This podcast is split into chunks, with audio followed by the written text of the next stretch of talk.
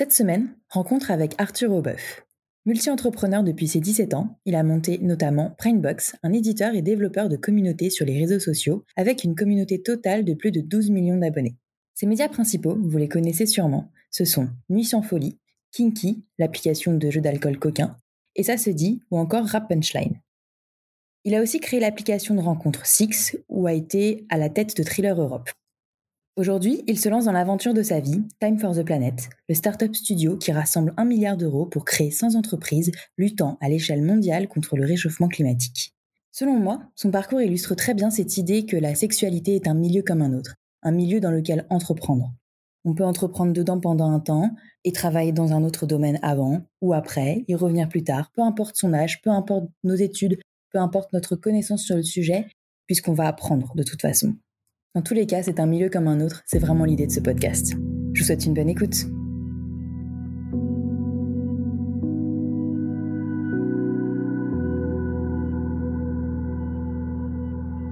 L'entrepreneuriat attire de plus en plus de candidats. On dit que le sexe a toujours fait vendre. Pourtant, rares sont les entrepreneuses et entrepreneurs à oser franchir le pas du milieu de la sexualité. Il y a plein de choses à faire pourtant éducation, nouveaux pornos, applications, contraception, sextoys et autres accessoires. Il y a même un mot dédié pour les startups mêlant technologie et sexualité, la sextech. Vous pouvez trouver beaucoup de podcasts très intéressants sur l'entrepreneuriat, beaucoup de podcasts sur la sexualité sous toutes ses formes, mais qu'en est-il des deux ensemble? Les entrepreneuses et entrepreneurs dans la sexualité et le plaisir existent pourtant, mais ils peinent parfois encore à se faire voir et entendre. Il y a encore sûrement plein de place à prendre dans ce milieu, alors qu'attendez-vous si cela vous intéresse? Parce que peu importe vos peurs, il faut oser, comme souvent, et là peut-être plus. Mais l'entrepreneur ou l'entrepreneuse qui crée et vend des sextoys, qui réalise tous vos fantasmes, vous éduque sur votre corps ou monte un club libertin, rencontre en fait des problèmes souvent similaires à celui ou celle qui crée la dernière application à la mode, un jeu vidéo ou encore un restaurant. On verra quand même les quelques différences qu'il peut avoir. Le marché de la sexualité et des plaisirs est vaste, il touche tout le monde de plein de manières différentes, et c'est pour ça que c'est un marché très intéressant. Avec le podcast de Talk, je vous propose de vous inspirer des entrepreneuses et des entrepreneurs qui ont osé.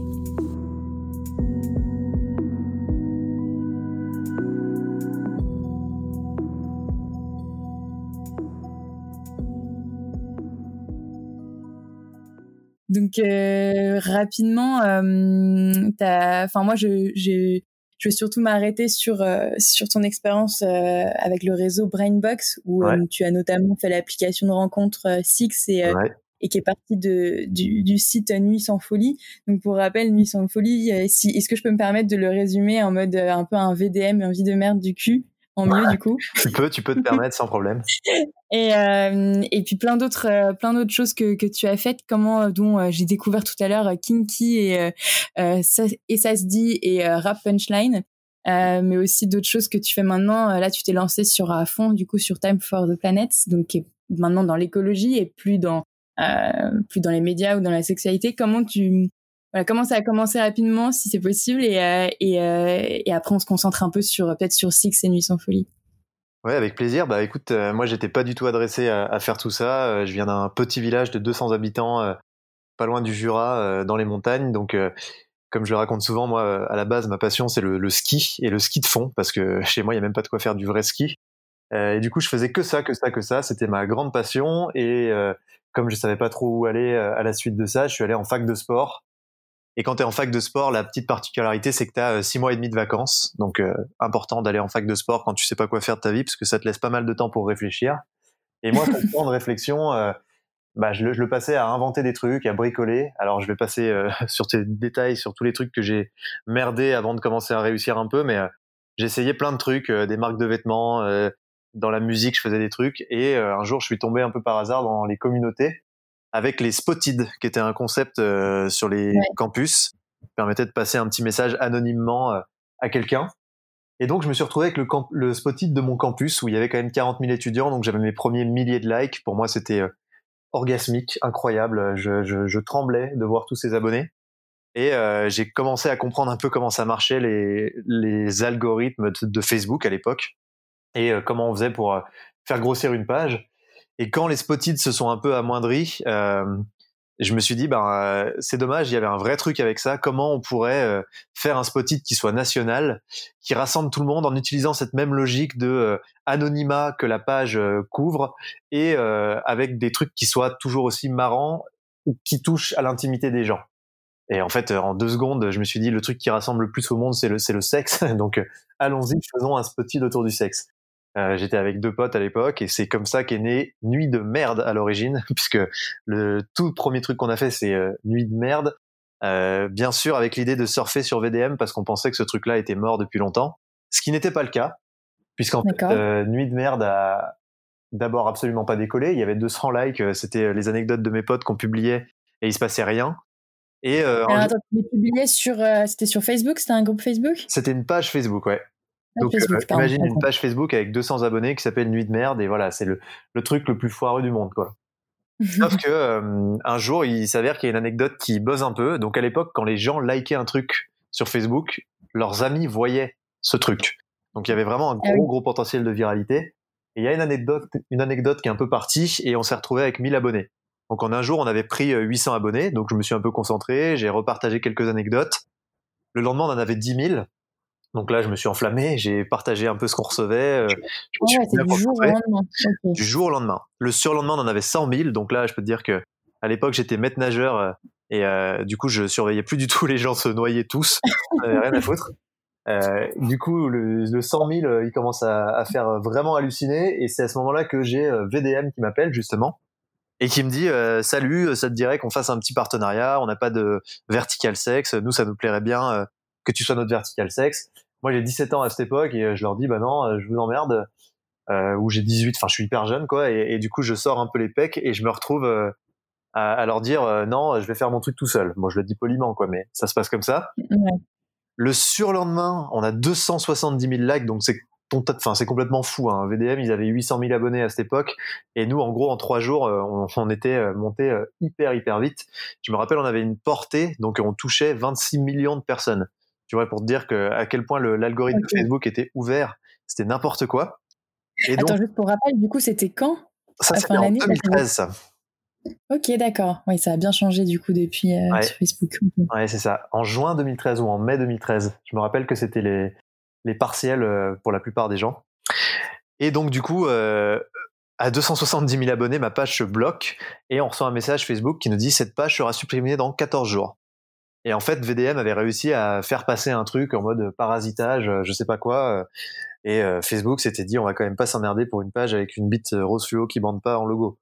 Donc du coup, bah, on s'était retrouvé à avoir notre page supprimée. Et ça m'avait un peu foutu les boules. Et c'est là que je me suis dit, bon, j'abandonne pas. Et je relance en faisant bien gaffe à pas être dans leur cible en termes de parasitage. Et c'est là que je l'ai appelé Nuit sans folie. Et à ce moment-là, je savais pas du tout comment faire repartir le truc. Et ce qu'on a fait du coup, c'est qu'on a tagué mon campus avec des potes et on a fait des grands euh, pouces bleus fluo avec euh, NSF écrit juste après. Donc c'était vraiment grand, c'était des gros gros tags. Ah oui, euh, comment on appelle ça déjà Du, super marketing. marketing ouais, ou guérilla marketing. ouais, on peut dire ça. Bah, on, avait mis les cagoules et tout, on s'y croyait. Hein. Je peux te dire, on y était allé de nuit, on était des fous. Et du coup, on a réussi à taguer la moitié du campus. Je me rappelle, on a fait peut-être 70 tags et on était énervé quoi tu vois quand il y avait un passage piéton on en faisait un sur chaque bande. On se disait en mode stroboscopique les mecs ils vont finir par être obligés d'aller liker. Euh, bon je passe les détails mais on savait pas qu'il y avait une police sur les campus. On s'est fait poursuivre par cette police. Heureusement on courait vite on était entraînés. Euh, voilà donc on s'en est pas mal sorti et ça a recommencé à buzzer parce que comme c'était les partiels je pense que les gens se retrouvaient tous en amphi euh, et à la fin du truc un peu pour décompresser ils devaient se dire c'est quoi sinon tous ces trucs de merde partout là? Et euh, donc on a recommencé à prendre un peu des abonnés. Euh, et c'est à partir de là, on va dire que ma vie entrepreneuriale a vraiment commencé avec euh, de la stabilité. On s'est rapidement retrouvé avec plusieurs centaines de, milliers d'abonnés sur la page. Et je me suis dit, bah, je vais sortir une appli. Je savais pas du tout comment faire. J'ai trouvé un développeur qui m'avait écrit dans la boîte de la page. Le mec m'a fait une appli avec des fautes d'orthographe dans les menus. Enfin, c'était un scandale. On a sorti l'appli. J'ai bourriné de toutes mes forces en communiquant sur la page. Et on s'est retrouvé premier de l'Apple Store. J'avais aucune idée de ce que ça valait. Hein. J'étais devant Snapchat, devant Facebook, euh, devant tout le monde. Ah oui. Et on faisait vraiment, euh, ouais, c'était n'importe quoi avec une bite euh, rose fluo qui bande pas toujours en logo, tu vois. Donc avec un peu de recul, tu te demandes quand même comment c'est possible, mais voilà, c'était le cas. VDM qui tweet le cancer métastasé du net, nuit sans folie. du coup, ça nous fait encore plus prendre de monde. Donc les mecs se sont un peu chiés dessus. Je sais pas pourquoi ils ont fait ça. Euh... C'est bizarre qu'ils aient fait ça. Enfin, ils devaient savoir que ça allait encore plus faire du buzz, enfin un bad buzz. Euh, bah, écoute, bien pour euh, je sais pas trop. Peut-être que c'était un réflexe, euh, un réflexe euh, haineux, je ne sais pas. Ouais. En tout cas, ils l'ont fait, ça nous a aidé. du coup, voilà, on s'est retrouvé à faire beaucoup, beaucoup de téléchargements. Je vais passer sur toutes les étapes d'après, mais moi, j'avais aucune idée de comment on faisait de l'argent. J'étais censé gagner de l'argent avec ça, je savais pas. Donc, j'ai appris la publicité, j'ai appris comment tout ça fonctionnait. Et quand j'ai compris un peu comment on faisait de l'argent avec une communauté et notamment en la transformant en média via une application, via un site internet. Je me suis posé, donc là, je gagnais, on gagnait plusieurs milliers d'euros par mois, on s'était un peu structuré, j'étais avec mon pote, et euh, on s'est dit, bon, comment on fait maintenant euh, pour euh, faire plus? Et là, le réflexe a été de dire, bah, il y a d'autres mecs qui ont des communautés et qui savent pas les monétiser, allons voir ces mecs. Et c'est là qu'on a commencé à aller voir d'autres mecs qui avaient des petites communautés, qui étaient à 30 ou 50 000 abonnés, et notamment SSD par exemple, et on a fait des feats avec eux en leur disant, écoute, on va monétiser ta communauté, on va en prendre 50%. Par contre, on va faire l'appli pour toi, faire le média pour toi, et on va euh, communiquer sur notre communauté à nous pour te faire augmenter plus vite. Et donc là, on a commencé à enchaîner des apps, à rencontrer des gens, euh, et notamment euh, les meilleurs punchlines du rap français qui est devenu Rap Punchline avec un gros média. Enfin voilà. Et on a commencé à monter notre nombre d'abonnés. Et on s'est retrouvé à totaliser un peu plus de 12 millions de, de personnes sur plusieurs marques et médias. Euh, donc là, ma boîte commençait à vraiment être lancée. Sachant que moi, j'étais. Donc ça, c'est euh, Brainbox. On est d'accord. Ça, c'est Brainbox. Et moi, j'étais toujours étudiant. Euh, donc c'était un peu galère. Il fallait que je taffe sur mon ordi en permanence, les midis, le soir et pendant les cours, je t'avoue. Donc pas hyper performant dans mes études de STAPS, mais passionné par ce que je faisais.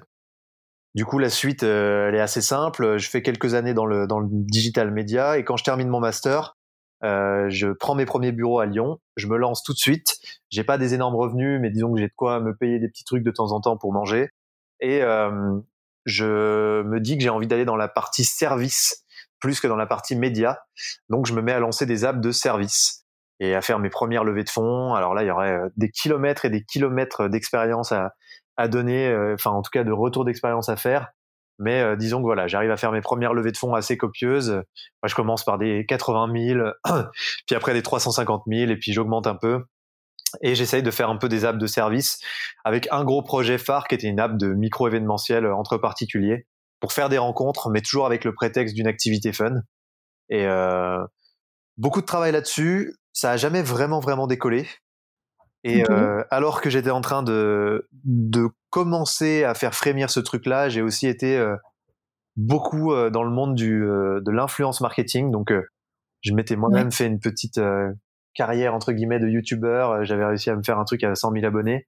Donc je me, je m'étais beaucoup. Là, le, YouTube, c'était ton compte YouTube, c'était sur toi, sur tes expériences en tant qu'entrepreneur? C'était sur un des une des marques que tu avais développées en particulier, c'était euh, Non, pas du tout. Ça s'appelait Babeuf et c'était euh, des petites vidéos d'humour sur le, la vie du quotidien. voilà.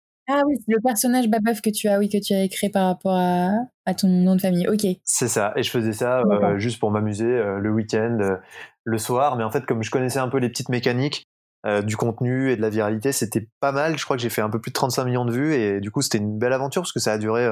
je l'ai fait pendant un an, quoi. Donc c'est quand même cool. Ça a vraiment mordu assez vite. Euh, du coup, ce truc. c'est là que du coup, t'es passé, euh, enfin, tu t'es de plus en plus intéressé au marketing d'influence. C'est ça. Bah, d'abord, j'ai eu des premières marques qui m'ont contacté. J'ai fait des OP sponsors pour des gens comme Badou, par exemple, et j'ai vu que ça payait extrêmement bien. Et je me suis dit putain, c'est intéressant ce monde-là.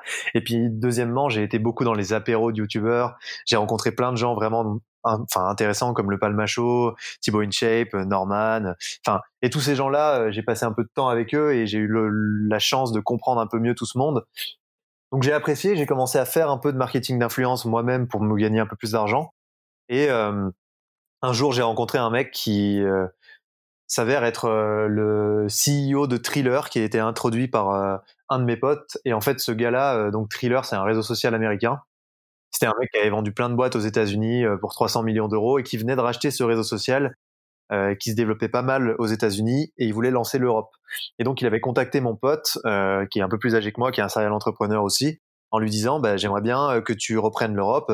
Est-ce que tu as quelqu'un avec toi qui pourrait faire ça? Et donc mon pote m'avait fait venir à ce rendez-vous. Et le gars nous dit écoutez les gars, moi je veux des mecs pour reprendre l'Europe. il me faut des mecs qui connaissent les communautés, les influenceurs et les applications smartphone. Donc, j'ai trouvé que vous. Donc, vous fermez vos gueules et c'est vous qui êtes en charge de l'Europe. Et du jour au lendemain, je me retrouve à gérer l'Europe, à ouvrir un deuxième bureau à Paris. Je commençais à avoir pas mal de salariés. sur Lyon, là, j'avais peut-être, j'avais 16 salariés à ce moment-là. Et donc, on ouvre et rapidement, on embauche 10-12 personnes sur, sur Paris aussi. Et je me mets à faire des allers-retours et à, à, bosser comme un chien. Et du coup, euh, c'était une expérience complètement dingue ce truc avec Thriller parce que, en gros, notre stratégie c'était de faire venir des influenceurs, des gros influenceurs sur la plateforme pour la faire se développer et il fallait qu'on ouvre euh, tous les pays d'Europe. Donc euh, hyper hardcore, il y avait vraiment vraiment plein de trucs qu'on connaissait pas et qu'il fallait qu'on apprenne. Mais il nous est arrivé des aventures folles. On s'est retrouvé à, à manager Léa et lui, qui était une nana avec la quatrième plus grosse croissance Instagram monde et qui est passé de 300 000 abonnés quand on l'a rencontré à, 10 millions d'abonnés. Euh, enfin, que des trucs fous. On allait à Los Angeles au All-Star Game, on emmenait tous les influenceurs, euh, on les emmenait à Ibiza. Enfin bon, on s'est retrouvé à avoir une vie complètement, complètement décalée, complètement folle, honnêtement, et, euh, et, à se promener avec tous les gros influenceurs. Donc assez dingue, assez, assez fou. une grosse tornade ma vie à ce moment-là parce que j'ai, j'ai trois boîtes finalement. J'ai toujours Brandon. Tu restes encore, euh, t'as quoi, t'as 19 ans, 20 ans Non, non, non, là, là j'ai vieilli, hein. là j'ai 23, 24 là. Ok, d'accord. Oui, je suis, pas, je suis passé vite, mais j'ai quand même. Euh, bon, ça pourrait faire l'objet d'heures de, conversation, euh, tous les tous les tollés, toutes les petites anecdotes. Mais bon, on va rester focus. c'est vrai que tu as tellement d'expériences que tu, enfin, tu dis petites, mais finalement qui ont pris de l'ampleur à chaque fois quand même, même si j'imagine qu'il y a plein d'autres petits échecs à côté. Euh, mais euh, ouais, tu as quand même beaucoup de petites réussites et, et aussi de grosses réussites. En fait, je pense vraiment que l'entrepreneuriat, si je dois le résumer aujourd'hui, c'est être capable d'échouer à haute fréquence pour très vite détecter ce qui fonctionne. C'est uniquement ça. Et je crois que tous nos problèmes humains euh, devraient se résoudre comme ça. Tu vois, le problème climatique, moi, je prie pour qu'il y ait des millions d'initiatives partout pour qu'on puisse en détecter 10 euh, qui fonctionnent très bien et mettre le paquet dessus. Parce que c'est que comme ça qu'on va y arriver. Et c'est ça l'intelligence collective, pour moi, c'est ça la vraie force de l'intelligence collective. Mais bon. Et du coup, euh, petit saut, euh, parce que là, on parlait de thriller, et maintenant, là, on parlerait peut-être plus de, de, hum, Time for Planet, mais entre les deux. Et entre, entre les deux, en fait, pour aller vite, en gros, bon, là, à ce moment-là, j'ai trois boîtes, je travaille comme un malade et, et, je suis vraiment fatigué. Et fin 2018, je me dis, j'en ai marre de faire danser des, des gosses dégénérés sur des apps. Euh, en fait, moi, c'est pas mon, c'est pas mon purpose, c'est pas ce que je veux faire dans la vie. Euh, je viens d'un village de 200 habitants et à la base, je fais du ski de fond. J'aime la nature et je me rends compte qu'on est face à un mur monstrueux. Euh, à ce moment-là, je décide d'arrêter Thriller, de me reconcentrer un peu sur ma deuxième boîte qui s'appelait Start Corporation, sur laquelle j'avais levé pas mal d'argent et j'étais en train de finaliser une levée de fonds de 850 000 euros, mais au radar, quoi, tu vois. Enfin, j'avais des gens qui me faisaient confiance parce que j'avais pas mal d'expérience et j'avais fait plein de trucs. Mais au final, euh, j'avais pas Start Corporation pour euh, enfin redéfinir un peu ce que c'est? Start Corporation, en gros, c'était la, la plateforme de micro-événementiel entre particuliers qui avait un service B2C qui s'appelait Who's Up. Euh, et on avait euh, également pas mal de petites. on avait creusé pas mal de directions pour essayer de trouver d'autres propositions de valeur en B2B. On avait de la marque blanche. On avait fait pas mal de trucs. Donc là, on avait. Ah, celle que tu as revendue, parce que j'ai vu que tu avais revendu vos apps. J'avais pas fait le lien avec. Euh... Et eh ben là, euh, je peux même annoncer en exclusivité que j'ai revendu deux boîtes maintenant, parce que je viens de, de revendre euh, du coup Brainbox aussi, euh, pour me consacrer à ah, fond à, à, Start Corporation. Mais oui, voilà, en gros, j'ai.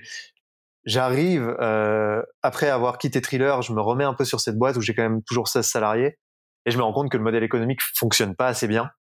Donc je mets un challenge à mes équipes et je leur dis les gars, on a trois mois pour que ça fonctionne parce que déjà on a presque plus d'argent, mais surtout je vais pas euh, closer mon deal à 850 000 si on n'a pas de modèle économique, parce que je me sens pas de le faire. Euh, tout le monde s'est battu pour que le truc fonctionne. On a vraiment essayé à fond, mais euh, mais on n'a pas réussi à trouver ce modèle économique. Donc euh, du jour au lendemain, j'ai dit bah les gars, écoutez, euh, il reste un mois. Je vous fais tous vos préavis. Et à la fin de ce mois, tout le monde part et, c'est fini. Parce qu'il faut savoir tourner la page quand ça fonctionne pas suffisamment. Et un truc que j'ai appris à ce moment-là, c'est que quelque chose qui marchouille, c'est que ça marche pas. Il n'y a pas de doute. Il faut pas rester dix ans quand ça marchouille et que tu as fait des efforts. Comment tu, tu, définis si ça marchouille ou si ça marche? Parce que c'est par rapport à des objectifs que tu t'es mis dès le début. Genre, tu t'es dit à tant de chiffre d'affaires, à, tant de, de followers si c'est un, si un autre petit projet, à tant de. Enfin, c'est quoi le curseur en fait? Je pense qu'il n'y a pas de curseur. C'est un ratio entre l'énergie qui est déployée pour un projet et les résultats qu'il y a en face. Bien sûr, si tu es seul et que tu fais ça que le soir, tu peux pas t'attendre à la même chose que quand tu as une équipe de 16 personnes qui bossent full time, tu vois. Et moi, pour le coup, j'avais une équipe de 16 personnes qui bossaient full time et euh, on n'était pas capable de s'autofinancer en termes de chiffre d'affaires alors que c'était un projet qui avait deux ans et demi. Euh, sur ce projet-là, on avait levé 430 000 euros. Donc, tu vois, on aurait quand même dû avoir déjà des choses qui se passent. Euh, on avait fait 100 000 téléchargements. Il y avait des, des, frémissements. Il y avait un peu de product market fit, mais il n'y avait pas, en tout cas sur le concept, mais il n'y avait pas de vraie traction. Donc, pour moi, il y a deux éléments. C'est soit tu as de la traction utilisateur et il y a un vrai besoin et c'est constaté. Soit les gens sont prêts à payer et payent, euh, mais t'as pas encore scalé le paiement dans quel cas il y a quand même déjà aussi un besoin et il faut voir comment tu peux creuser. Nous, on n'avait ni l'un ni l'autre. Donc je me suis vraiment dit, j'avais suffisamment de recul et d'expérience à ce moment-là, tu vois, ça fait 6-7 euh, ans que, que j'ai commencé à, à, monter vraiment des boîtes et je savais qu'il fallait arrêter. Donc j'ai pris la décision d'arrêter, j'ai euh, licencié tout le monde, on a essayé de trouver euh, la bonne façon de le faire. Et en fait, c'était la grosse merde parce que j'avais oublié la TVA de mon année d'avant et j'avais quand même fait un truc genre 450 000 euros de chiffre d'affaires et comme je passais ma vie à aller à Los Angeles et machin et, euh, et aller avec des influenceurs et être dans un TGV entre Paris et Lyon, euh, bah, j'ai fait cette erreur. Et donc je me suis retrouvé avec euh, pas mal de dettes, un truc genre 80 000 euros de dettes, enfin tu vois, assez vénère. Euh, et donc c'était la grosse merde. Donc je devais aller au tribunal de commerce. J'avais les huissiers tout le temps qui commençaient à se pointer même chez mes parents. Enfin, je pense que tu imagines pas le, stress que c'était toutes les semaines d'avoir des huissiers qui se pointent. C'est très compliqué. Mm. Et un peu dans le désespoir, je me suis dit, je vais essayer de vendre cette boîte. J'ai été voir plein de gens, j'ai été voir euh, des pierres et vacances, euh, le directeur Europe d'Herbalife, enfin tous les mecs qui pouvaient avoir du sens à avoir une plateforme de micro-événementiel. Personne voulait m'acheter mon truc, donc euh, je me suis dit, bah je suis mort. je vais devoir aller au prud'homme et je pourrai plus jamais monter de boîte parce qu'il faut savoir quand même, enfin, pas plus jamais, mais pendant cinq ans, tu peux être privé de d'exercer en tant que chef d'entreprise quand tu quand tu craches une boîte vénère. Et ça me faisait vraiment chier parce que je suis entrepreneur dans l'âme. Et ouais, mais ça, tu vois, ça, on le dit jamais aux entrepreneurs. on le dit jamais assez, ouais. Ce serait pas mal de le savoir, oui. Ouais, c'est ça, parce que moi, je l'ai appris quand, euh, quand j'étais dans la cour du bordel. Donc, euh, c'est pas super agréable. Et euh, un, au miracle, j'ai un des mecs qui était qui faisait partie des leveurs de ma levée de fonds de 850 000 qui me dit écoute, moi je te rachète ta boîte. Et donc le mec m'a racheté ma boîte, il m'a épongé toutes les dettes et, et il m'a sauvé, il m'a sauvé la vie. donc ça a été un, un, gros move pour moi et ça m'a fait pas mal de bien. Donc ça, c'était d'été. Et en fait, tout ça m'avait aussi beaucoup fait réfléchir, prendre beaucoup de recul. Et je me disais, bon, qu'est-ce qui m'intéresse maintenant? Quels sont les enjeux? C'est quoi aussi la prochaine vague? C'est quoi le prochain truc? Et un peu par euh, instinct, je me disais, cette prochaine vague, c'est forcément l'environnement, puisque euh, là, on arrive aux limites de notre système et on est, euh, il est quasiment obsolète. et en fait, en me renseignant, en lisant beaucoup, j'ai aussi pris conscience qu'en fait, il y avait une véritable urgence climatique et que c'était pas drôle du tout et que c'était pas juste une vague euh, et une mode mais le plus gros challenge de l'histoire de notre humanité et que c'est pas juste des mots c'est vraiment ce qui est en train d'arriver. Et en fait ça m'a vraiment pris au trip et je me suis dit il faut que l'énergie de tout le monde soit déployée vers ça parce que c'est vraiment énorme. Et en fait euh, je pense que 99,9% des gens n'ont pas les infos euh, parce que ça fait peur, parce qu'on est dans le déni et parce que c'est très difficile d'entendre ça et qu'on n'a pas envie spontanément d'aller chercher ça. Mais en fait, ce qui se passe, c'est juste monstrueusement hardcore. Ça n'a rien à voir avec les extinctions de masse. C'est bien, bien plus violent. Euh, et donc là, j'ai commencé à me dire, ok, bon, moi, comment je mets mon expérience au profit de ça? Comment euh, je consacre euh, la suite de ma vie à ça? Parce que ça compte vraiment pour moi. Et donc c'est là euh, que je me suis dit, moi, je pense que je connais un truc un petit peu, c'est l'entreprise.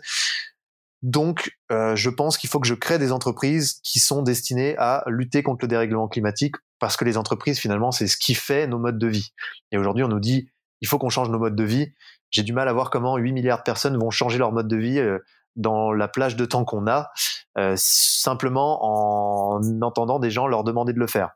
Donc moi, je me suis dit, des entreprises, c'est un super outil, c'est un super bouton sur lequel appuyer, parce que presque sans friction, tu peux modifier le, les modes de vie des gens et tu peux leur apporter vraiment une autre façon de faire, euh, une autre façon de d'impacter la planète et de consommer.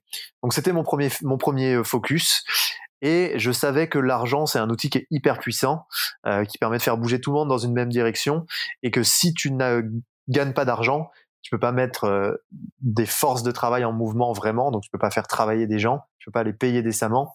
Donc il faut absolument que tu aies de la rentabilité. Et donc j'ai lancé en tout cas à la base, j'ai discuté avec euh, Grégoire, qui est un très bon pote et donc euh, de Germinal, de l'idée de faire un startup studio, donc créer des boîtes avec deux axes, à la fois euh, un axe environnemental très très fort, très très marqué, donc c'est des boîtes qui doivent avoir un impact positif pour l'environnement, et à la fois une capacité à être rentable.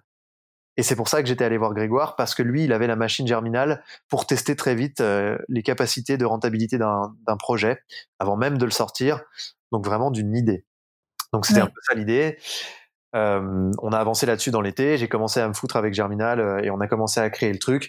Et puis après, il y a un, mec qui avait des bureaux au-dessus des miens euh, à Lyon à l'époque, qui est un très très bon entrepreneur lyonnais, plus âgé que moi, donc plutôt 35-40 ans, qui me dit bah attends mec, ce que tu es en train de faire, nous on est en train de faire un truc du même style, euh, faudrait qu'on se rencontre.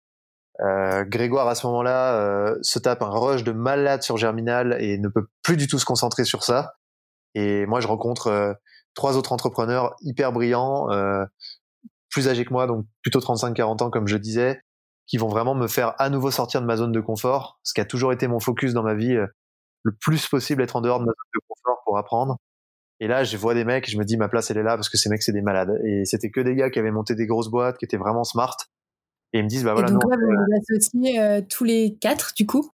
Tous les cinq maintenant, mais oui, tous les, tous les quatre à l'époque. Oui, non, c'est juste qu'il y en a un qui nous a rejoint. Et, euh, et, on se dit, OK, on fait Time for the Planet. Et ça a rajouté aussi un côté ambitieux parce que eux, ils étaient partis du principe qu'il fallait qu'on soit notre propre fonds d'investissement. Et, euh, et, ces mecs-là, ils disent pas on va lever 10 millions d'euros comme moi j'aurais pu le dire à cette époque-là. Ils disent non, on lève un milliard d'euros. Et, euh, et tu vois, c'est des gars qui avaient des boîtes avec 1000 salariés. Euh, moi, j'avais 26 salariés au maximum. Donc tu vois, on n'est pas dans les mêmes échelles.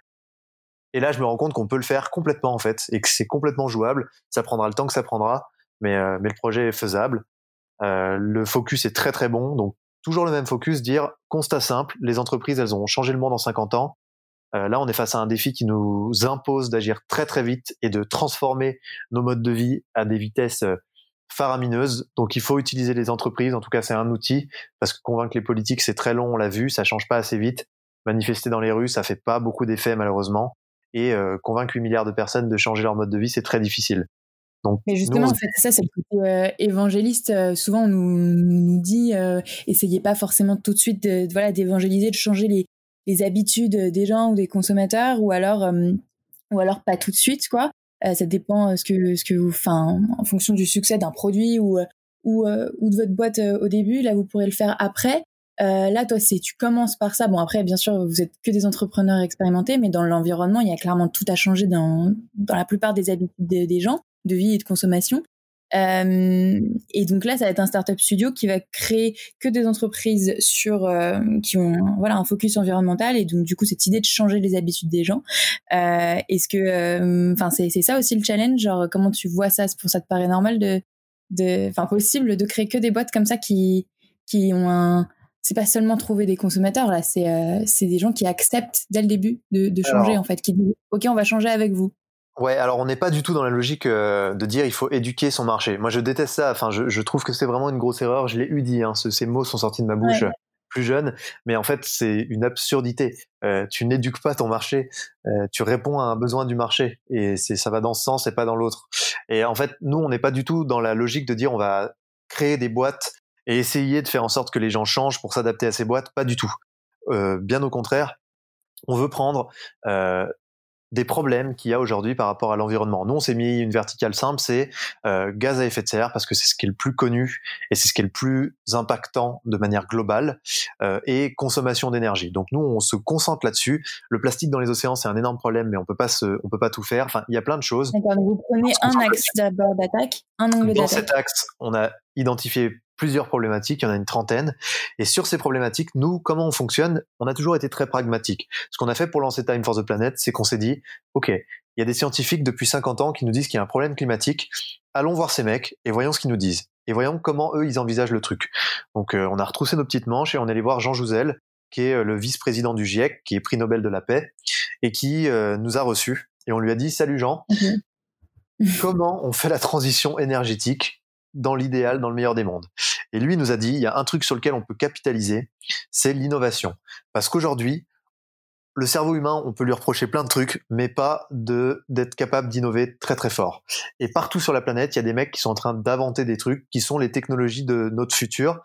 Euh, souvent, c'est des low tech, donc on parle pas euh, d'être de, tu vois, c'est pas de la géo-ingénierie, c'est juste des techs, des innovations qui permettent de construire, de se déplacer, tous ces problèmes qu'on a identifiés, de les faire différemment, avec plus de respect pour la planète.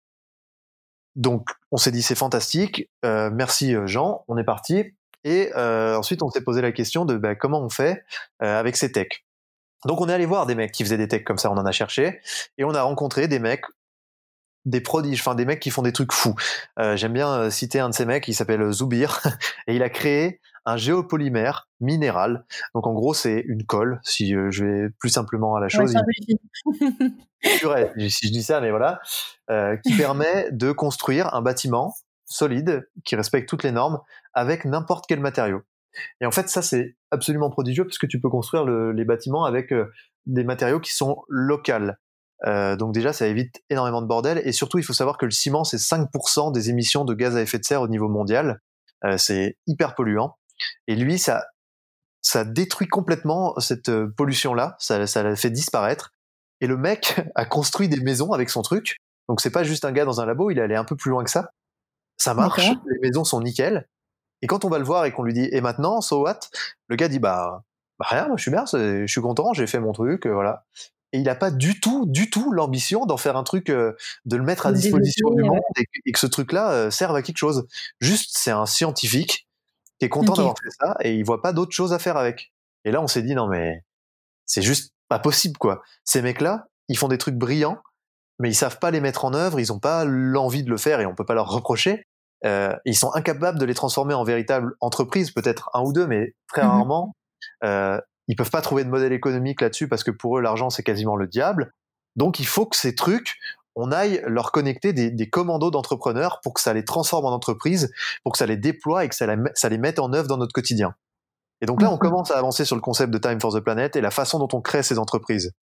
Et la dernière chose qu'on a constatée, c'est que il faut de l'argent parce qu'on a besoin d'aller vite. Et en fait, de l'argent, il y en a, mais à fond. Par exemple, il y a des fondations en Suisse qui représentent 80 milliards d'euros, euh, qui se destinent à l'investissement dans l'environnement. Et en fait, ils ne savent pas où dépenser leur argent parce qu'il n'y a pas de projet assez ambitieux. Tu vois, c'est super. Enfin, moi, je, j'encourage toutes les initiatives. Et par exemple, la plupart des choses qu'on voit, ça va être des t-shirts qui sont faits en plastique recyclé, etc. Mais ces fondations-là, elles investissent pas sur des projets comme ça, ça rentre pas dans leur case. Et du coup, les mecs sont bloqués parce que la plupart des projets, c'est ce genre de choses. Et là, on s'est dit, bon, ça va être notre triptyque. c'est ça, mais euh, c'est surtout. c'est difficile de faire plus gros que ce que vous proposez, mais euh, ouais, ok. toujours faire plus gros. Hein. non, mais c'est déjà, je veux dire, pour une création d'entreprise, de, même si vous êtes euh, cinq entrepreneurs aguerris, partir du principe que vous allez commencer par un milliard, enfin lever un milliard, c'est quand même commencer avec une très haute ouais, très haute barre, quoi. Ouais, mais en fait, il y a un truc aussi que j'ai appris, c'est que, et ça, c'est vraiment, ça, je l'ai vraiment appris au contact de gros entrepreneurs, mais il faut afficher des grosses ambitions pour que ton projet soit gros. En fait, à partir du moment où tu n'affiches pas des grosses ambitions, euh, tu seras jamais gros. C'est comme ça, c'est une espèce de loi. T'attires pas les gens qui te permettront d'être gros. Euh, même pour toi, viser euh, la lune, machin, rien. Enfin, pour pour au moins avoir en dessous, mais il faut toujours viser viser très haut. Mais, euh, mais du coup, si, enfin, je me permets de faire un, faire un parallèle euh, sur moi, le domaine dans lequel j'ai envie de changer euh, toutes les, tout, tout, ce qui existe ou presque, mhm. même si évidemment l'environnement m'intéresse énormément. Et d'ailleurs, j'aimerais bien réfléchir à comment lier les deux, lier sexualité et environnement, parce que par exemple, dans tout ce qui est sex toys, c'est pas forcément le plus écologique, mais et moi, je trouve qu'il y a énormément voilà de, de mentalité justement et d'habitude de réflexion à, à, à, changer dans la sexualité qu'elle soit hétéro, homosexuelle ou autre encore. Et euh, enfin des rapports hommes-femmes si ça, ça, joue évidemment et, euh, et voilà je pour refaire un, tout petit euh, zoom sur une de tes expériences même si on pourrait évidemment encore plus parler de, Time for the Planet genre sur sur Six ou sur Nuit sans folie sur Kinky tu vois t'abordes ces, ces, ces, ces sujets là directement ou indirectement d'une manière voilà très drôle très légère euh, est-ce que euh, c'était, tu t'es dit ah je m'embarque dans un truc euh, un peu sur le cul, est-ce que c'est dangereux, est-ce que est-ce que c'est est-ce qu'il y a une il y a un sens? Ou est-ce que c'était vraiment plus pour d'abord pour t'amuser et, et ensuite peut-être que c'est venu après? Ou pas? Enfin est-ce qu'il y avait t'avais une ambition d'essayer de changer les choses dans ce milieu-là ou, ou pas trop spécialement? Je pense que ce qui est dangereux c'est de se dire que des choses sont dangereuses. Il faut aller dans les choses parce que sinon on devient sectaire et on se, on se bride. Je pense qu'on n'a jamais eu autant besoin d'être rassuré. Et le sexe, ça fait partie de ces domaines où on a besoin d'être rassuré parce que ça a été tellement tabou, ça a été tellement un truc dont on pouvait pas parler, alors que c'est tellement fondamental. Le sexe, ça, ça n'est pas tabou, c'est un truc basique de la vie, c'est comme manger ou dormir. Ça me paraît complètement absurde qu'on considère ça comme tabou. Donc d'abord, je l'ai fait par envie de provoquer, de dire je m'en fous, et moi je vais en parler, et qui même me suivent, et, ça tombe bien parce qu'il y a eu du monde qui est venu.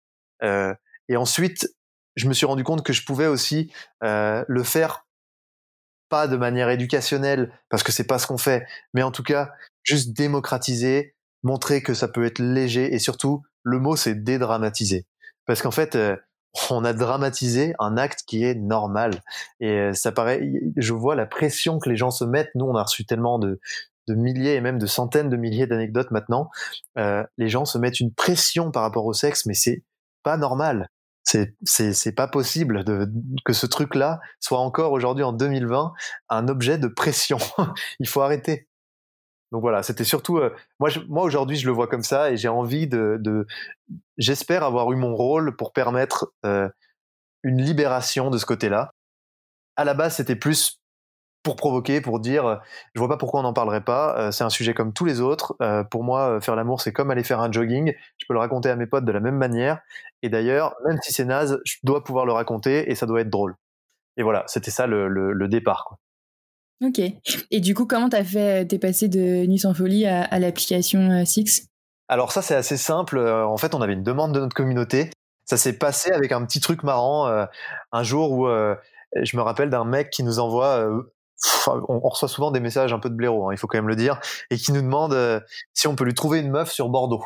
Et donc moi, je lui réponds ouais, pas de souci. Tu cherches quelle quelle couleur de cheveux, taille. Enfin voilà, je lui mets un truc un peu marrant et le mec euh, me prend au sérieux et me répond euh, hyper sérieusement et donc ça me fait marrer et je le mets en story et cette story fait un buzz euh, futuriste avec énormément de gens qui répondent qui se marrent et surtout surtout je sais pas mille mecs du même genre qui prennent le truc au sérieux et qui me font la demande également avec leurs critères. Et là j'hallucine et je me dis mais c'est pas possible et tout. Et donc je rigole et je dis est-ce qu'on ferait pas une application de rencontre? Parce que j'ai l'impression que vous êtes pas trop satisfaits les mecs euh, et, là, en fait, tout le monde nous dit, mais ça serait énorme, euh, faites une application de rencontre euh, qui dédramatise le sexe, comme vous le faites bien avec vos anecdotes. Trouvez un moyen de, de nous faire marrer, d'aborder la sexualité sans forcément que ça veut dire que c'est une appli que pour les plans ou machin, mais juste que ça soit langue d'attaque, ça serait cool. Et, et, là, on se dit, ok, allez, petit challenge, on se fait une petite appli, une petite appli de rencontre autour de ça. Et, et c'est comme ça que Naki Six D'accord, ouais, parce que euh, du coup, je me suis inscrite pour la première fois de ma vie que j'ai utilisé euh, une application de rencontre, j'avoue. Et, euh, et, parce que j'avais un peu, enfin moi pour le coup, je, je suis pas forcément à l'aise avec tout ce qui est app pour ça. Je préfère un bar ou une, une, boîte d'une manière assez classique. Mais, mais le confinement, et, voilà, on peut pas trop. voilà. Et, euh, et j'ai découvert que ouais, toi, tu, enfin, vous, s'il n'y avait pas de questions euh, spécialement, enfin, si la Six c'est c'est basé sur ces six questions justement. Moi, je pensais qu'elles arrivaient tout au début, mais elles arrivent petit à petit. Mhm. Euh, et, euh, et en fait, ce qui m'a fait marrer, c'est que il y a ce petit curseur entre avec au milieu le verre de vin rouge, à gauche le cœur et à droite l'aubergine. Donc j'imagine c'est en mode tu recherches un plan cul, un, un couple où tu sais pas. Mhm. ou juste un verre et, et donc pareil il y avait pas de questions par exemple sur sur mon orientation sexuelle ou sur euh, ou sur mes, mes envies, mes critères et c'était fait exprès, j'imagine ou euh, c'est alors, alors euh, on va on va finir par le mettre le truc des orientations sexuelles parce que c'est quand même une très très grosse demande, mais à la base on aurait aimé ne pas avoir tous ces critères, tous ces trucs. En fait, je, trouve que c'est dommage. on veut toujours tout rentrer dans des cases. L'espèce humaine, c'est fatigant, tu vois. C'est, je trouve qu'on est très névrosés les humains. Par exemple, ça ça n'a rien à voir mais aujourd'hui voilà je suis allé euh, tondre pour aider mon grand-père euh, et couper des branches et en fait je je vois à quel point ce truc là compte et je me dis mais pourquoi on fait ça en fait? On est obligé d'aller couper tous les trucs, euh, tout doit être tout parfait, avoir des formes géométriques. La nature toute seule, elle a pas besoin de ça et elle se porte très bien. Mais nous, les humains, ah non, il faut que ça soit nickel. Et quand on parle de sexualité, ben c'est pareil. Alors toi, t'es quoi? Mais j'en sais rien moi ce que je suis. Je suis ce que j'aurais envie à l'instant T. Et en fait, euh, j'aimerais bien qu'on sorte un peu de toutes ces logiques extrêmement névrosées où on rentre tout le monde dans des trucs où il faut absolument avoir des étiquettes pour tout. Je trouve que c'est c'est une caractéristique de l'être humain qui est vraiment nul à chier. Et donc, du coup, j'ai pas envie de l'appliquer à la sexualité, euh, enfin, en tout cas, le moins possible. Non, mais justement, moi, je trouvais ça cool parce que j'avais un peu l'image classique que j'allais remplir un questionnaire avant de devoir enfin, utiliser l'appli. Et, et puis, en soi, même juste en termes d'utilisation et purement de produit, bah, on va plus vite sur l'utilisation et, et c'est pas, et c'est à sweeper et c'est pas plus mal. Enfin, vraiment le cœur et l'intérêt de, de l'application. Donc, euh, ok, ouais, c'est aussi, euh, il y a quand même un, un, un sens aussi euh, derrière. Et, et ça, du coup, c'est maintenant tu l'utilises plus. Enfin, tu le, tu le gères plus, je veux dire, si tu l'as revendu. Alors, ben, je, la, revente a eu lieu là, c'est en ce moment même, je, je, cette semaine. Donc, tu vois, pour te dire. et en fait, nous, on, on, a toujours eu une vision. En tout cas, moi, j'ai toujours eu une vision où je me suis dit, l'entrepreneuriat, c'est un peu comme de la randonnée. Tu essayes de monter le plus haut possible, mais des fois, tu arrives au pied d'un glacier et tu te rends compte que t'es pas du tout assez fort pour euh, aller tout en haut de la montagne euh, en passant par un glacier. Et c'est cool si quelqu'un peut venir, euh, un alpiniste, et te dire, écoute Coco, je vais t'accompagner jusqu'en haut de la montagne. Nous, on a un peu cette logique avec Six. On a revendu un gros gros groupe qui est expert dans le dating. bon voilà, je vais pas, je peux pas en dire plus, mais voilà, ça, ça donne deux trois idées. Et en gros, ce groupe-là, nous, on l'a revendu aussi parce que ils veulent en faire un énorme carton. ils veulent miser très très fort sur Six et, euh, et, ça, ça me plaît, tu vois, ce genre de truc. C'est ça aussi qui fait que je peux avoir envie de, de céder une de mes boîtes. Et, euh, et là, l'idée, c'est que ça va, on va exacerber euh, toutes ces caractéristiques pour la pousser vraiment fort. Donc, je pense que ça va pouvoir devenir un super produit et je vais les accompagner sur six mois là pour pour aller dans ce, ces transformations. D'accord, donc tu ouais, tu restes quand même les six premiers mois pour voilà, pour accompagner cette transformation et laisser un peu finalement ta patte ou le sens que tu voulais derrière, pour, pas que ça se transforme justement et qu'il y ait trop de cases peut-être et que ça, ressemble à euh, d'autres applications. Il y a ça, et puis après quand tu vends une boîte, euh, maintenant que je suis à deux ventes, tu vois, je commence à être un serial vendeur. et en fait, euh, tu as toujours une période d'accompagnement qui est importante. Après, c'est très ponctuel, mais c'est normal de faire une passation, de prendre le temps de le faire, et voilà. Ok. D'accord. Et, euh, et, plus généralement sur euh, bah, l'entrepreneuriat encore et, la sexualité aussi, puisque c'est le sujet, enfin en tout cas mon sujet, mais euh, puisque tu es un serial entrepreneur et qui, qui, touche à vraiment plein de sujets différents, même si là, là tu es à fond dans, dans, dans l'environnement, toi, qu'est-ce que tu vois qui manque mais parce qu'il manque tellement de choses dans ce milieu-là, qu'est-ce qu'on peut entreprendre pour améliorer la vie des gens et surtout l'image de la sexualité? En termes de business vraiment, parce que pas juste euh, associatif ou média, vraiment business et sexualité. Est-ce que tu as, as, des idées comme ça que tu balancerais? Peut-être pas forcément ce que tu as envie de monter, mais, euh, mais voilà, ou même en tant qu'utilisateur, qu'est-ce que...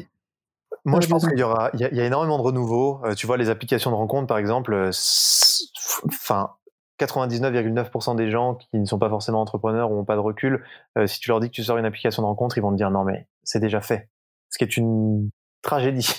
enfin, il faut jamais se laisser euh, avoir par ce genre de discours. Euh, très souvent, c'est pas des gens qui, sont entrepreneurs euh, qui, te disent ça. C'est souvent des gens négatifs, mais la plupart des gens sont négatifs sur ce genre de choses. Il y a tout à faire et il y a tout à refaire. En fait, moi, c'est ma base de fonctionnement. Tout a déjà été fait à un certain niveau de complexité ou d'avancement, mais ça veut pas dire qu'on peut pas aller plus loin. Et on peut tout améliorer. Et c'est fantastique parce qu'on réinvente pas la roue, on l'améliore à chaque fois. Donc tout est incrémental et demain, si tu as envie de refaire un truc qui existe déjà et qui cartonne, je m'inquiéterai pas pour toi. Si tu sais identifier les pain points, parce qu'il y aura forcément des pain points sur ce truc qui cartonne déjà, vas-y. Moi, là où je vois vraiment un truc, euh, et je pense que j'irai pas, donc euh, je, te le dis, euh, c'est vraiment le coaching en séduction. on a failli lancer une offre ah là-dessus. On a vraiment, vraiment failli lancer une offre. On avait fait un truc qui s'appelait séduction.com. on l'a pas poussé plus loin parce qu'on était débordé, mais euh, pour moi, il y a vraiment un truc dans le sens où aujourd'hui, justement, il y a cet énorme manque de confiance.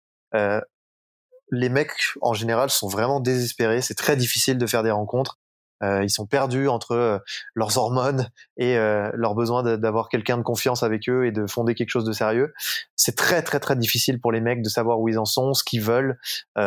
Pour les filles aussi, hein, mais pour les mecs, pour en être un et pour avoir beaucoup d'amis, je sais que vraiment c'est un truc qui est difficile et je pense qu'il y a un vrai business parce qu'il y a un vrai service. Euh, c'est pas de l'arnaque. On aide les gens à vraiment avancer et à vraiment euh, créer quelque chose. D'ailleurs, les, coachs en séduction marchent très bien, mais les coachs en séduction, c'est pas scalable et ils ont pas fait un truc qui fonctionne vraiment. Donc moi, je pense que s'il y a un business de malade à faire, euh, qui soit utile, qui puisse vraiment permettre à des gens de se sentir mieux, de mieux réussir leur vie, d'être plus à l'aise dans un monde qui va très vite, où on nous vomit de l'information à la gueule qui est pas forcément pertinente et qui est très difficile à interpréter. Bah, c'est vraiment sur cette notion de, de séduction, d'accompagnement pour la séduction. Voilà. aussi séduction et aussi accompagnement un peu psycho en mode qu'est-ce que je veux moi dans ma vie, quel type de relation je veux finalement? Ouais, moi, hein moi vraiment, si, si aujourd'hui je devais faire une plateforme dans ce sens-là, je ferais quelque chose de luxe parce que il y a trop de merde, les gens ont trop l'habitude de s'être fait arnaquer, euh, bah d'avoir des daubes. Donc, tu vois, des formations, des merdes que tu achètes à 150 balles et en fait, il y a rien, il y a trois PowerPoint pourris vraiment, je miserais sur un truc extrêmement, extrêmement qualitatif. Euh, nous, c'était un peu l'idée, c'était euh, on va chercher les trois meilleurs coachs en séduction de France. Euh, et en fait, euh, on crée une plateforme qui permet aux gens de booker une heure de conseils sur un sujet extrêmement précis où ils ont rédigé un brief avant euh, avec un de ces trois coachs-là. Et nous, en fait, notre expertise, c'était de sélectionner les meilleurs coachs. On commençait avec les trois meilleurs, et puis après, on allait s'étendre un petit peu. Mais ce que nous, on apportait, c'était la possibilité de réserver, euh, d'avoir fait ton brief, que ça soit clean, que ça soit sur le créneau que tu veux, et qu'on te garantisse à 3 milliards de pourcents que tu ne tomberas pas sur euh, un tocard ou quelqu'un qui est pas bon. Parce que nous, on allait prendre le temps d'aller voir ces gens, d'aller confirmer que c'était vraiment des gens performants et qu'elle allait pouvoir t'aider et t'écouter vraiment. Et tu vois, cette dimension crédibilité, on l'avait parce qu'on avait une grosse marque, une grosse communauté, et on pouvait l'amener euh, dans ce secteur de la séduction. Moi, j'avais vraiment envie de, de développer ça et j'y croyais pas mal. Après, voilà, la vie fait que j'ai 40 idées de start-up par mois et si je les développe toutes, euh, ça va pas marcher, quoi. Donc voilà. Ok, d'accord. Bah, d'où l'intérêt euh, de monter un startup studio. Là, tu as choisi un domaine, un gros, et ensuite, tu peux en développer plusieurs en même temps. En tout cas, pas directement, mais, mais un peu quand même. Quoi. Ah, je me suis jamais levé avec autant d'envie et, de, et, de, et un sentiment de bonheur comme celui que j'ai en ce moment. Donc, ouais, c'est parfait. Là, je suis aligné avec tout. ok, d'accord. Mais euh, ouais, non, non c'est, marrant le côté euh, séduction là, parce que euh, je, dis souvent maintenant que voilà la sexualité, on dit souvent que ça s'apprend pas, que c'est censé être inné, etc. Mais au contraire, en fait, et, et, on le voit avec tous les médias, etc. qui sortent là-dessus, mais pour aussi se connaître soi-même, connaître son corps, connaître, connaître ses désirs et et en fait, finalement, là, tu pars du principe que la séduction, ça s'apprend aussi, quoi. Et que il faut l'accompagner et que euh, ok, d'accord. Moi, ce truc de connaître son corps, connaître ses désirs, je trouve que c'est top. Par contre, là, pour le coup, euh, il y a quand même un écosystème qui est en train d'exploser. Donc, c'est pas des trucs qui ont déjà été faits, c'est des trucs qui vont être faits. Et, euh, et je pense que c'est un, un, un, move où ça fonctionne parce qu'il y a une espèce de tendance, mais euh, il y a peut-être des choses plus intelligentes à faire et surtout, c'est difficile de monétiser ça. Alors, euh, tu as des nanas euh, comme comment s'appelle bon, je sais plus, euh, orgasme, je sais plus quoi. Euh. moi ou euh, Jouissance Club, Jouissance ce genre de choses. Voilà, qui est très sympa. J'avais discuté pas mal avec elle. Euh, ces gens-là, ils arrivent à monétiser un petit peu, ils font des livres et tout, donc c'est pas mal. Mais c'est quand même difficile d'aller se poser sur ce créneau-là maintenant. En ce moment où il y a vraiment des leaders qui sont en train d'émerger, je trouve que c'est top qu'ils aient fait ça parce qu'en en fait, on se rend compte que on manque cruellement d'éducation sexuelle puisque tout ce qu'on voit c'est du gros porno et en fait ça nous apprend pas l'éducation sexuelle, bien au contraire presque. Donc tu vois, c'est cool, mais euh, alors déjà, je trouve que ce monde-là manque d'hommes parce que c'est que des femmes qui l'ont fait ce truc-là. C'est exactement ce que j'allais te demander euh, parce que tu vois, pour l'instant, dans les gens que j'ai contactés et que j'avais en, tête de contacter, à part du coup les grosses boîtes dont on parlait tout à l'heure, euh, bah c'est que c'est que des femmes et, tant mieux. Enfin, moi je suis contente, mais euh, j'ai interrogé un un homme donc Frédéric des jeux Polisson, donc dans les sex toys aussi uh-huh. en mode box pour les couples etc.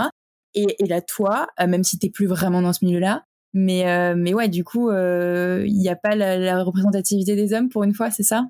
Alors, pas du tout. Et en plus, pour avoir beaucoup échangé avec les acteurs de ce secteur, euh, il y a une espèce de, de, rejet des hommes qui est hyper violente. ah ouais, ouais, c'est un truc de fou. Enfin, moi, pour avoir discuté avec ces nanas, elles sont extrêmement froides, fermées. je pense qu'elles ont peut-être, la plupart en tout cas, de mauvaises expériences ou de mauvais retours par rapport aux hommes, mais ça veut dire qu'il y a un problème aussi, tu vois. Moi, ça m'a toujours euh, fasciné de me dire, mais pourquoi elles ont euh, cette froideur et cette fermeture d'esprit alors que ce qu'elles proposent et ce qu'elles font, c'est extrêmement ouvert et extrêmement cool.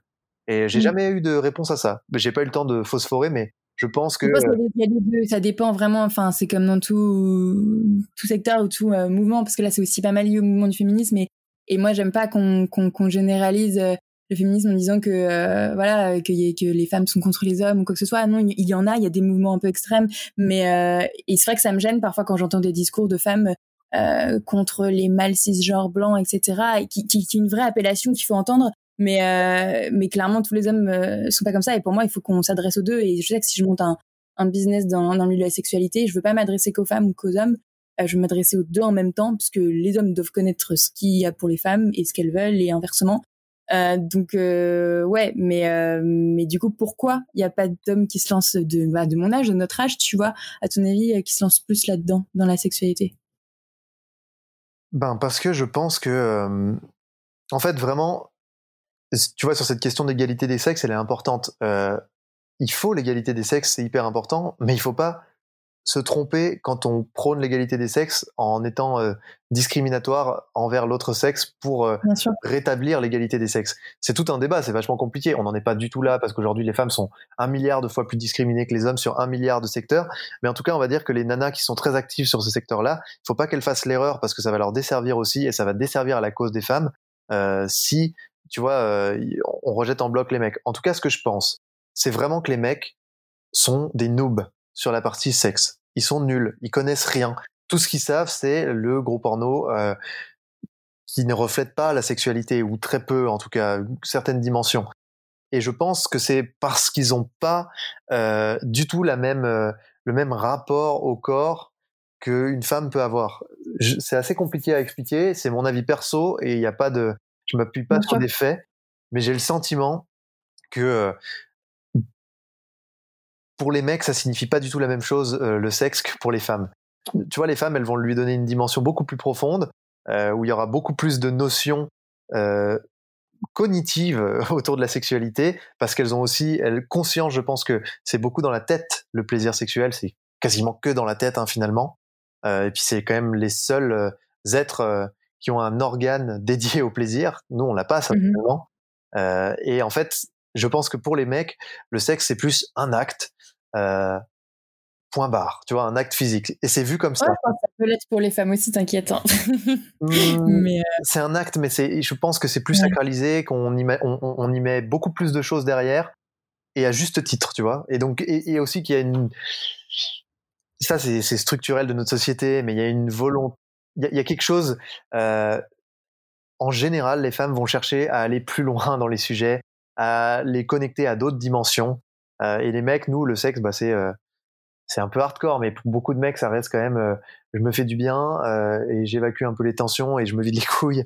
Et puis et puis c'est fait. Ouais. Après, est-ce que c'est pas aussi la manière dont on en parle quand on, avec les mecs ou, ou entre mecs? Et ou en public quoi. Et, et finalement derrière les mecs ils, peuvent, ils sont ils sont là des sentiments une intimité l'intimité c'est pas forcément tout le temps que ta sexualité. Est-ce que est-ce que c'est plutôt la, la manière d'en parler en public qui est comme ça? Et puis en intérieur euh, bah, vous pouvez très bien faire des connexions aussi euh, euh parce que justement on est une société très euh, patriarcale où les mecs il faut qu'ils incarnent la masculinité au possible et on nous a élevés à, à, être comme ça et si un mec c'est pas un vrai bonhomme ben tu vois il est limite rejeté socialement donc c'est très très compliqué pour les mecs aujourd'hui de, de se dire que c'est pas juste un acte sexuel mais qu'il peut y avoir une dimension philosophique une dimension poétique tu vois, c'est très très très compliqué. Et pourtant, c'est sûr et certain qu'on a une sensibilité là-dessus. On, on, le sait très bien. Mais c'est difficile de l'aborder, c'est difficile de le faire euh, euh sans avoir peur de se faire euh, renier ou railler, quoi. Alors qu'une femme, elle, elle, a moins, on va dire, ce truc-là, parce que au contraire, on va dire qu'elle est plus élevée autour de la délicatesse, euh, d'aller dans le fond des choses et de les analyser et de les connecter et qui est toute cette notion. non, mais c'est là, c'est ouais, d'un côté, tu as le mec qui peut pas montrer euh, son, sa sensibilité par rapport au sujet et sa sensibilité en général. Et, nous, les femmes, on peut pas montrer notre insensibilité parfois par rapport à la sexualité sans avoir peur de passer pour une salope, quoi. C'est vrai, c'est vrai, c'est vrai. Mais tu vois, c'est encore une fois, on revient sur cette euh, putain d'histoire de tondeuse c'est encore une fois que bah voilà, on a des codes qui viennent de plein de choses. Ça vient de 2000 ans d'éducation euh, religieuse, ça vient de, tu vois, c'est très compliqué de, de faire l'analyse. C'est passionnant. Moi, je passerai des heures et des heures à réfléchir à ça et à, à phosphorer autour de ça. Mais ce que je pense qu'on doit déconstruire et qui nous fera avancer en tant qu'espèce, euh, c'est vraiment toutes ces cases. C'est très difficile parce qu'il y a plein de points sur lesquels on recule. Mais c'est aussi pour ça que, malgré le fait que les nanas qui souvent euh, sont à la tête de ces comptes de démocratisation, on va dire, mmh. des pratiques et, et, de la culture autour du sexe, soient un petit peu parfois n'est pas toujours le meilleur comportement possible envers les hommes, c'est quand même cool de le faire et il faut quand même le faire. Oui, non, bien sûr, mais euh, je, vois, je, vois, je vois ce que tu veux dire quand euh, parfois tu peux te sentir euh, en tant que mec rejeté de, de, ce genre de, de médias ou de discours. Ouais. Mais ouais, donc du coup, des choses clairement inclusives, mais des deux, des deux côtés, quoi. Ça serait bien de développer des, voilà, des business ou des produits là-dessus, quoi. Ok, d'accord. Et qu'est-ce que, euh, enfin, avec toutes tes expériences, j'avoue, j'avais un peu du mal à organiser euh, mes questions. Euh, et, et c'est vrai que j'avais autant envie de, de t'interroger sur sur tes autres sur tes autres expériences que que que Six ou ou Nuit sans folie. Mais donc peut-être pour pour conclure, est-ce que est-ce que tu peux me donner un exemple vraiment d'échec? Après, tu en as donné un tout à l'heure avec avec euh, un peu avec Who's Up, enfin en tout cas pour la revente, mais euh, un, peut-être un, un, petit échec qui est vraiment représentatif de je sais pas d'un, entrepreneur qui se lance justement l'un des l'un des petits échecs dont t'as pas voulu mentionner parce qu'il y en a plein, mais peut-être un qui t'a vraiment marqué ou le premier, voilà. Ok, alors le premier, comme ça au moins ça sera. C'est bizarre de conclure par ça, mais euh, c'est pas forcément une conclusion, mais juste pour dire qu'on peut. L'échec est un diplôme, comme dit, comme dit le sage, et en plus, je trouve que encore une fois, c'est important. Tu vois, on peut pas euh, essayer d'incarner quelque chose d'inspirant et euh, d'être un entrepreneur qui donne envie aux autres si on parle que de ses succès, parce que ça va être c'est très vite plastique et on, on, moi qui ai envie de déconstruire ces espèces d'images euh, storytelling au maximum sur la réussite ça me fait plaisir de finir là-dessus. Du coup mon premier échec c'était euh, une marque de vêtements justement. C'était une des premières fois où j'essayais d'entreprendre vraiment. Euh, on était parti d'un truc très simple, c'était que le sport était en train d'exploser. Donc là, on est en 2011 hein, ou 2012, euh, et euh, donc les mecs euh, cherchent aussi à mettre en avant euh, leur shape euh, sportive sans que ça soit pas fun. Donc à l'époque, faut bien se dire qu'il n'y a pas de vêtements qui soient qui sont adaptés. C'est soit tout boulant, tu ressembles à rien et, et on dirait une saucisse, soit des vêtements classiques. Et donc nous, le postulat, c'était de se dire, on va prendre des vêtements qui ont une shape correct, normal, euh, et on va leur apporter une touche qui va mettre en avant euh, le, côté sport et euh, qui va les rendre un peu sympas. Donc en fait, l'idée c'était au niveau des bras, sur la manche, il y avait un espèce de, d'ourlet. Je c'est pas un ourlet, mais c'est un peu comme les élastiques des caleçons. qui te serre un peu le bras, enfin en tout cas pour mettre un peu en avant la shape, donc ça permettait de mettre un peu en avant la partie épaule et, et les bras. Et c'était des t-shirts très sobres euh, avec euh, un élastique qui était euh, coloré tout le temps, presque fluo. Donc il y avait un, un concept parce qu'à l'époque, faut vraiment se dire que c'était pas du tout, du tout les mêmes fringues. Enfin, les modes ça change vite. Maintenant, on est beaucoup sur des fringues de sport qui sont hyper bien foutues pour euh, mettre en avant le corps, mais à l'époque, c'était pas trop le cas. Et donc du coup, on lance ce truc, on l'appelle Young Elegant Wear. Voilà, c'était un peu le. Un peu long. ok. Ouais, mais alors ça s'abrégeait par Y E W. Euh, Et donc du coup, en fait, on a fait peut-être pas tant toutes les erreurs de l'entrepreneur de base, mais on a commencé par faire des patrons euh, de, t-shirts. On est allé euh, foutre ces patrons. Euh, on est allé voir une couturière. On a réussi à convaincre une couturière de nous faire des premiers modèles de t-shirts. Donc on, essayait un petit peu. Ça a commencé à se mettre en place. Et puis il y a Samsung qui a sorti un, un concours pour gagner 40 000 euros le, le, ces 40 000 euros te permettaient de développer ton projet. Et on a postulé avec notre truc, et je veux pas dire de conneries, mais je crois qu'on était premiers. Hein. On était dans les premiers en tout cas, enfin on était très très bien. Je suis quasiment sûr qu'on était premiers. Enfin du coup c'était vraiment euh, assez cool. Bah, vous avez gagné ou pas les, les 40 000 euros? On avait fait une vidéo, on avait fait tout le truc. Et en fait, non, ils ont pas choisi le premier, pas du tout. Ils ont choisi un truc qui s'appelait le petit pousset, c'était des cailloux lumineux euh, pour quand tu vas pisser la nuit, euh, éviter d'allumer tes lampes et, tu vois quand même dans ton couloir. Euh, et ça nous avait foutu une sacrée mort et une sacrée claque parce qu'on s'était vraiment fait chier. On était persuadé qu'on avait gagné ce concours jusqu'au dernier moment. Et en fait, on, ça nous avait foutu au fond du trou à tel point que je crois on a arrêté le projet sur cette sur cet échec. Et donc il m'avait quand même un peu marqué. Et, euh, et voilà. D'accord, là c'est euh, l'abandon par ego un peu. L'abandon par par dégoût en mode putain mais on, a gagné mais on a perdu. Enfin voilà, ça nous avait foutu la mort et voilà, c'était un des premiers trucs où j'ai arrêté. Quoi. Ok, d'accord. Donc là, c'était parce que tu t'es dit c'est pas possible de perdre comme ça, quoi. Ou peut-être que ça montre juste que vous n'étiez pas assez motivé pour, euh, ouais, continuer un... premier échec, quoi. Il y avait un ensemble de trucs, je pense, mais euh, disons que je pense que c'était pas le combat de notre vie de faire des t-shirts avec un bracelet moulant sur le bras. Euh, Bien sûr, il n'y avait pas assez de sens, peut-être. Ça nous amusait, et puis après, pour le coup, on s'est quand même rendu compte que lancer une marque de vêtements, c'est quand même très, très, très complexe. et ouais autrement plus complexe que de faire faire un proto par une euh, couturière à Lyon. Après, ça commence toujours comme ça, les histoires. Hein. Tu vois, j'écoutais tout à l'heure euh, l'histoire de la fondatrice de Litchi. Euh, j'ai halluciné. Je me disais, mais la meuf, elle, a fait que des trucs bateaux. Il y a eu aucun truc un peu smart, un peu hacké, mais elle a tenu, elle a gardé son cap, elle est restée là et, elle a réussi, tu vois. Enfin bon, voilà. Mmh. Ok, bah écoute super. Enfin franchement j'aimerais bien. Euh, enfin il y a tellement de trucs à dire que ça pourrait continuer encore des heures, mais euh, surtout euh, j'aimerais bien voir très vite la suite de Time for the Planet. mais je pense qu'on va voir ça assez facilement avec toi qui poste pas mal. et du coup comment on suit les histoires de Time for the Planet? Bah c'est très simple. Time for the Planet c'est un mouvement citoyen. Nous, on veut vraiment être un mouvement citoyen pour montrer que les gens euh, sont d'accord avec le fait que l'entreprise peut être autre chose que l'enfer du point de vue de l'environnement et peut être une solution. Donc il y a beaucoup de gens qui s'abonnent euh, à nos pages sociales. Pour l'instant, on, on, est 17 euh, 000, mais là, on va commencer la communication. Donc c'est la première chose que vous pouvez faire. La deuxième chose qui est vraiment importante, c'est de visiter notre site et de devenir associé si vous le voulez. Aujourd'hui, on est un peu plus de 1200 associés, euh, encore une fois, sans avoir communiqué, et ça représente 320 000 euros aujourd'hui de, d'investissement citoyen purement. Donc, euh, on est assez fier de ça et on pense vraiment que c'est un bon, euh, pour le coup, un bon POC, euh, sachant qu'on a des premiers fonds d'investissement qui sont rentrés aussi à côté de ça. Enfin, on commence à, avoir rassemblé pas mal d'argent. et la dernière des choses, c'est de parler de nous, de partager Time for the Planet, de d'en parler à vos amis tout simplement. De nous écrire si vous avez envie de mettre à votre temps à notre disposition parce que on a proposé ça avec les teams Force the Planet. Beaucoup de gens nous disaient moi j'ai pas forcément d'argent mais j'ai du temps pour vous et de l'expertise donc si ça peut vous aider euh, voilà comment on peut s'organiser et on s'est structuré pour pouvoir accueillir ça. On a plus de 110 euh, bénévoles aujourd'hui qui nous aident euh, à faire grossir Time for the Planet. On a commencé il y a quelques mois, on a commencé en décembre donc tu vois ça commence à, à, à choper une bonne traction.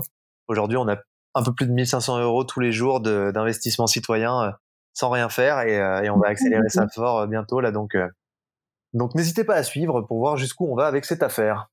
Oui, parce que là, c'est même pas que startup studio, il y a vraiment un engagement politique, donc c'est assez parallèle là ton son engagement. Enfin, tu vas te retrouver en politique. J'ai toujours su que je ferais de la politique un jour, je pense, et, et ça peut être. Comme l'entrepreneuriat en soi, mais ouais. Ouais, moi je pense que la richesse d'une vie, c'est d'avoir plein de petites vies. Et tu vois, je suis assez fier d'avoir de, collectionné quelques vies pour l'instant. J'ai eu ma vie de sportif où j'étais vraiment, vraiment, euh, je faisais que ça. Euh, j'ai eu ma vie d'entrepreneur, j'ai eu ma vie de youtubeur, j'ai eu ma vie de musicien aussi puisque j'ai fait beaucoup de musique. Euh, J'espère avoir ma vie de, de, de papa, euh, de mari aimant. J'espère avoir ma vie euh, peut-être d'homme politique. J'espère avoir plein d'autres vies que, que l'avenir me réservera. Euh, et j'y crois. Et je ferai tout pour. C'est ouais, c'est bien parti en tout cas. Écoute, euh, merci beaucoup. Bah, merci à toi pour l'invitation. Euh, bah, bonne soirée. Désolée d'avoir pris une petite heure de ta soirée. Aucun problème, c'est avec grand plaisir. Ok. Allez, bonne soirée. Bonne soirée. Salut. Ciao.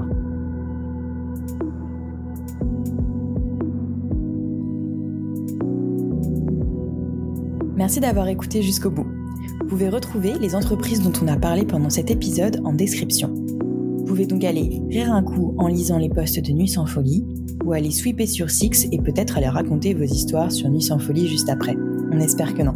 Vous pouvez encore aller jouer avec Kinky lors de votre prochain apéro, à 10 maximum en ce moment, on le rappelle, situation post-confinement oblige. Sinon et surtout, vous pouvez retrouver le projet actuel d'Arthur, Time for the Planet, en vous rendant sur time-planet.com. En ce qui concerne Talk Podcast, ça serait super si vous pouviez le partager autour de vous. Et surtout, vous abonner et mettre des petites étoiles sur Apple Podcast. Il est également disponible sur la plupart des autres plateformes comme Spotify, Deezer et SoundCloud. N'oubliez pas également de suivre le compte Instagram let's.talk avec un Q à la fin.